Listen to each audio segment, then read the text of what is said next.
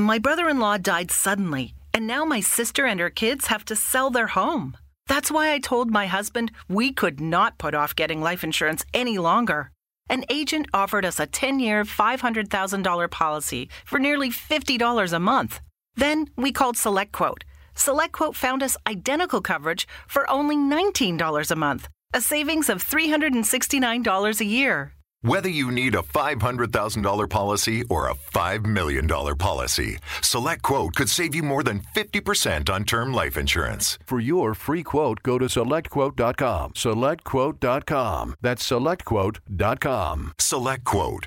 We shop, you save. Full details on example policies at selectquote.com slash commercials. My brother in law died suddenly, and now my sister and her kids have to sell their home.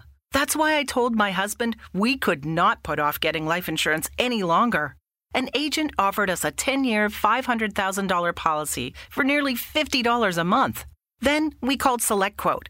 SelectQuote found us identical coverage for only $19 a month, a savings of $369 a year.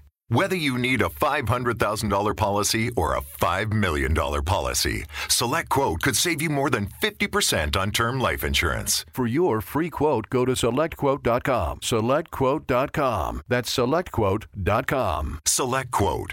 We shop, you save. Full details on example policies at selectquote.com slash commercials. Muy buenos días, tardes o noches. Depende del momento en que nos estén sintonizando. Sean bienvenidos a Podcast Criminal. El tema de hoy es acerca de un joven que fue uno de los precursores en crear una comunidad de otakus a través de su canal en YouTube, llamado en ese momento Anime Reviews Your Things, quien al día de hoy sigue siendo recordado, pero no por su aportación en YouTube, sino la tragedia que desataría tiempo después. El material audiovisual que fue subiendo a sus redes son el registro de cómo poco a poco se fue sumergiendo en las profundidades de la locura y la maldad. Hoy hablaremos del caso de Mr. Anime, el youtuber otaku.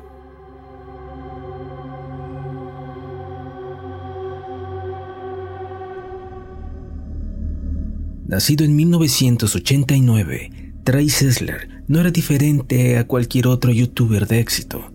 Solía subir videos contando su vida cotidiana y además hacía reseñas de series de animación japonesa, por lo que adoptó el seudónimo de Mr. Anime. Interactuaba con sus seguidores y en ocasiones mostraba sus mascotas y su colección de armas, pues al vivir con sus padres y hermano en Waller, Texas, era una afición relativamente normal. Trey reseñaba algunos animes y videojuegos del momento, con casi 300 videos subidos durante tres años y con más de un millón de reproducciones. Nada mal para el momento. Sus seguidores le apreciaban no solo por hablar del tema, sino por ser honesto al hablar de lo que consumía, así como también por darle la oportunidad a un sinfín de animes y videojuegos que se le atravesaban. Trey era muy querido en la comunidad, aunque nadie lo conocía como Trey, sino como Mr. Anime. Incluso al hablar de reseñas de animes, este era citado por otros amantes del tema. Pero en 2011, sus seguidores se sintieron asustados al enterarse de que Trey fue diagnosticado con una forma de neumotórax, que es un colapso pulmonar que se atora en algún espacio entre los pulmones y la pared torácica. Miles le desearon su pronta recuperación, así como que su contenido no se viera afectado por su condición demasiado tiempo. Trey meses después anunció que se encontraba mejor y los fieles seguidores se prepararon para recibir el nuevo contenido de Mr. Anime. Y claramente llegaron, pero estos eran ahora más extraños. Mr. Anime abandonó su contenido habitual y comenzó a mostrarse más errático y así inició su descenso a la oscuridad. El material que subía Troy para entretener y hacer reír se convertiría en más inquietante, cuyo video demostraba cómo su mente comenzaba a nublarse, algo que tal vez eran señales de que se pudo haber detenido la tragedia consiguiente si alguien le hubiera aportado la ayuda necesaria al joven en vez de seguir en la indiferencia y disfrutando del morbo de cómo iba descendiendo la locura en sus videos. Familia de Trey tenía gran cariño por las armas, como la gran mayoría de la gente de Texas. Trey tenía acceso a una gran cantidad de ellas. Era común que Trey subiera videos manipulando alguna de ellas o diciendo discursos mientras tomaba alguna cerveza. Los videos comenzaban a ser algo anormal para sus seguidores, ya que no tenían nada que ver con el contenido original. Aún así, sus seguidores no evitaban ver esto como algo de picardía o travesura. Sin embargo, la situación comenzaría a escalar en oscuridad. Trey comenzaría a realizar chistes acerca del maltrato animal y comenzó a sentirse perversamente atraído sobre la vida de los asesinos en serie, analizando sus éxitos y sus fracasos de una manera metódicamente extraña y perturbadora. A pesar de todo esto, nadie pensaba. My brother-in-law died suddenly, and now my sister and her kids have to sell their home. That's why I told my husband we could not put off getting life insurance any longer. An agent offered us a 10 year, $500,000 policy for nearly $50 a month. Then we called SelectQuote.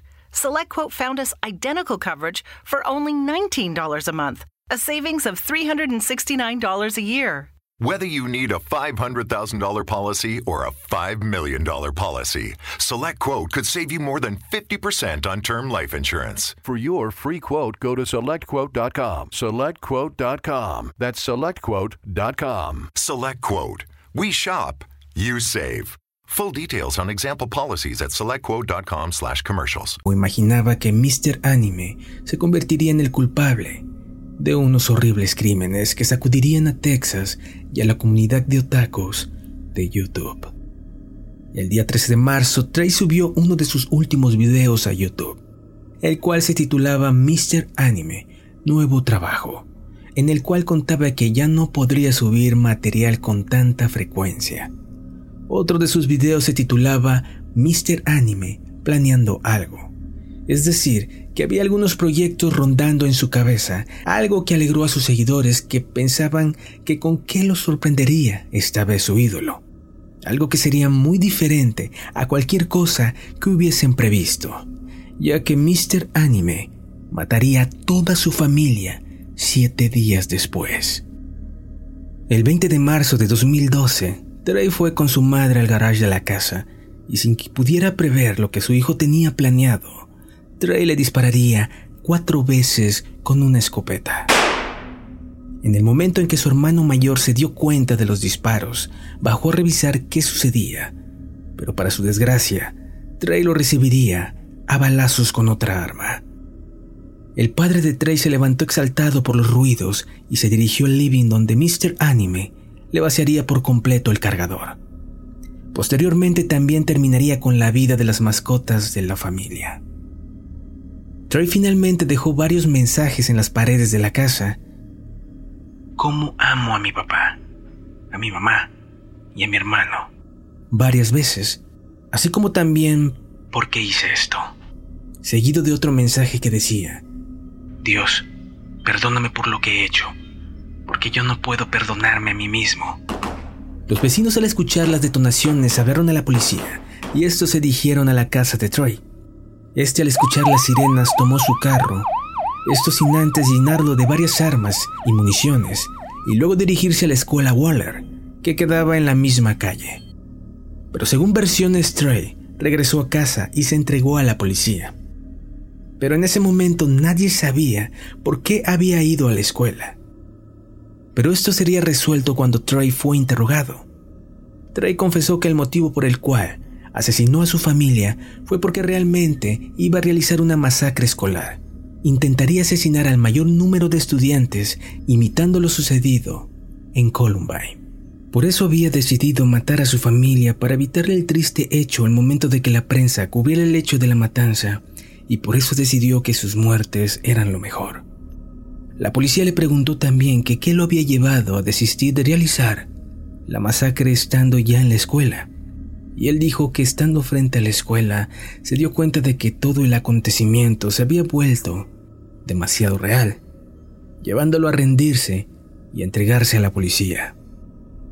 En 2012, el juez condenó a Trey a cadena perpetua que cumple hasta el día de hoy, aunque jura estar arrepentido de sus actos.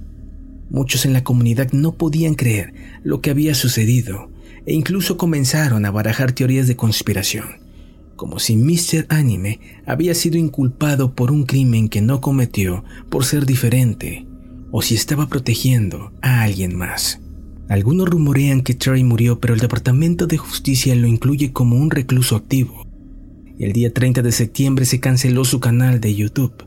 Sin embargo, sus videos fueron archivados y resubidos en otras plataformas, obteniendo un buen número de reproducciones, y no porque sea un inteligente contenido, sino porque quieren ver el momento preciso en que Trey abandonó su carrera de youtuber para al fin convertirse en un asesino.